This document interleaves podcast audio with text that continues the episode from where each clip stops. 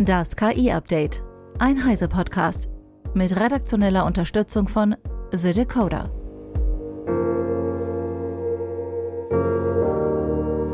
Hi, ich bin Christian Steiner und dies sind heute unsere Themen. Metas Humpback verschiebt die Limits von Open Source Sprachmodellen.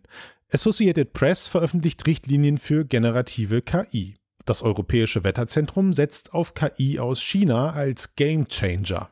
Und zuletzt, OpenAI will GPT-4 künftig Community Management machen lassen. Meta hat kürzlich eine neue Methode entwickelt, um Sprachmodelle selbstständig zu verbessern. Die sogenannte Instruktionsrückübersetzung, äh, okay, ermöglicht es große Sprachmodelle, ihre Fähigkeit zur Befolgung von Anweisungen iterativ zu verbessern. Zum Glück gibt es Max Schreiner von The Decoder, denn er erklärt mir und euch jetzt, warum Metas Arbeit so wichtig ist. Große Sprachmodelle werden nach ihrem Training immer mit weiteren Daten auf ihre Aufgaben feinjustiert und bei Chatbots sind das meistens große Mengen an Beispieltexten, in denen eine Anweisung ausgeführt wird, also Paare von Anweisungen und Antworten. Diese Feinjustierungsprozesse sind sehr wichtig, um wirklich nützliche Chatbots zu trainieren. Solche Daten in großen Mengen zu erstellen ist jedoch sehr aufwendig und bisher nutzen im Open Source Bereich daher viele Projekte größere Modelle wie GPT-4, um solche Daten einfach zu generieren. OpenAI verbietet jedoch den Einsatz von GPT-4 für solche Zwecke, sofern daraus ein kommerzielles Modell entstehen soll. Metas Instruktionsrückübersetzung ist besonders, weil die Methode weder Menschen noch GPT-4 braucht, um diese Daten zu produzieren. Stattdessen generiert das Sprachmodell selbstständig diese Paare von Anweisungen und Antworten, die dann nach ihrer Qualität geordnet und gefiltert werden, trainiert mit diesen und wiederholt diesen Prozess. Jede Iteration führt zu einem besseren Modell, das wiederum die Qualität der Daten verbessern kann, die es für die nächste Runde auswählt und generiert.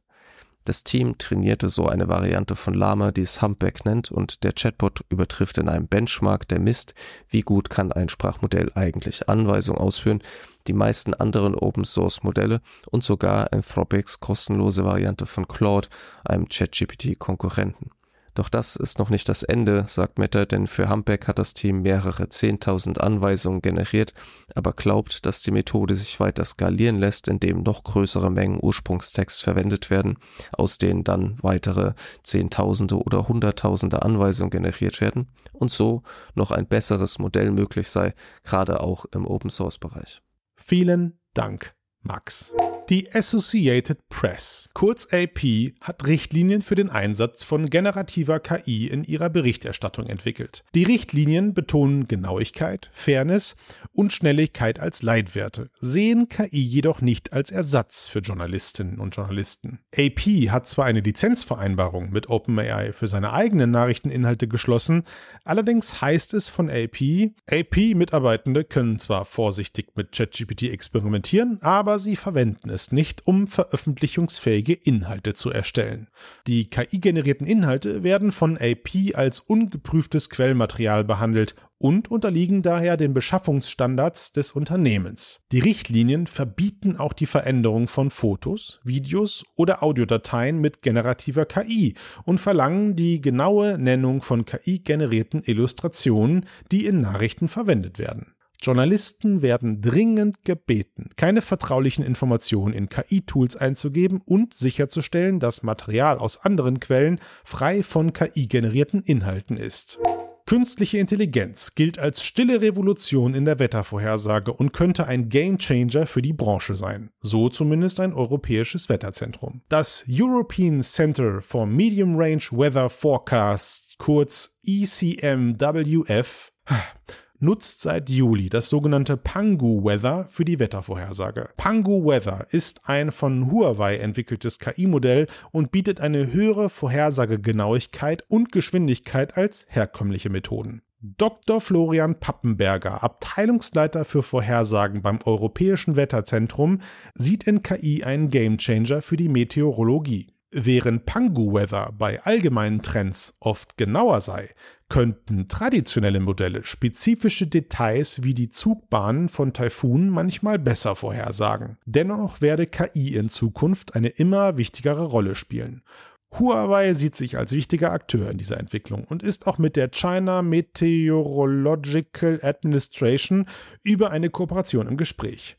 Ich persönlich hoffe ja, dass ich diesen Zurück in die Zukunft Moment noch miterlebe, wo ich auf eine Uhr gucke und sekundengenau sagen kann, was Phase ist. Habt ihr eigentlich schon gewusst, dass Digital Plattformen und auch die Trainingsdatensets für KI-Modelle von Menschen sauber gehalten werden? Hm. Diese Content-Moderatoren müssen sich fragwürdiges Material anschauen und gegebenenfalls löschen. Oft leiden sie allerdings unter dem, was sie da sehen. OpenAI hofft nun, dass GPT-4 diese Arbeit übernehmen kann. Das KI-assistierte Moderationssystem ist via API verfügbar. Mehr dazu weiß Eva Maria Weiß von Heise Online. Für die Content-Moderation müssen fragliche Inhalte immer im Kontext betrachtet werden und natürlich auch verstanden. So kann eine halbnackte Brust auf einem Bild zur Krebsfrüherkennung eine ganz andere Bedeutung haben, als wenn sie aus einem Porno herausgeschnitten ist. Klar. Dieses Beispiel ist jetzt aber sehr harmlos. Content-Moderatoren müssen strafrechtlich relevante und wohl wirklich schlimme Inhalte kontrollieren.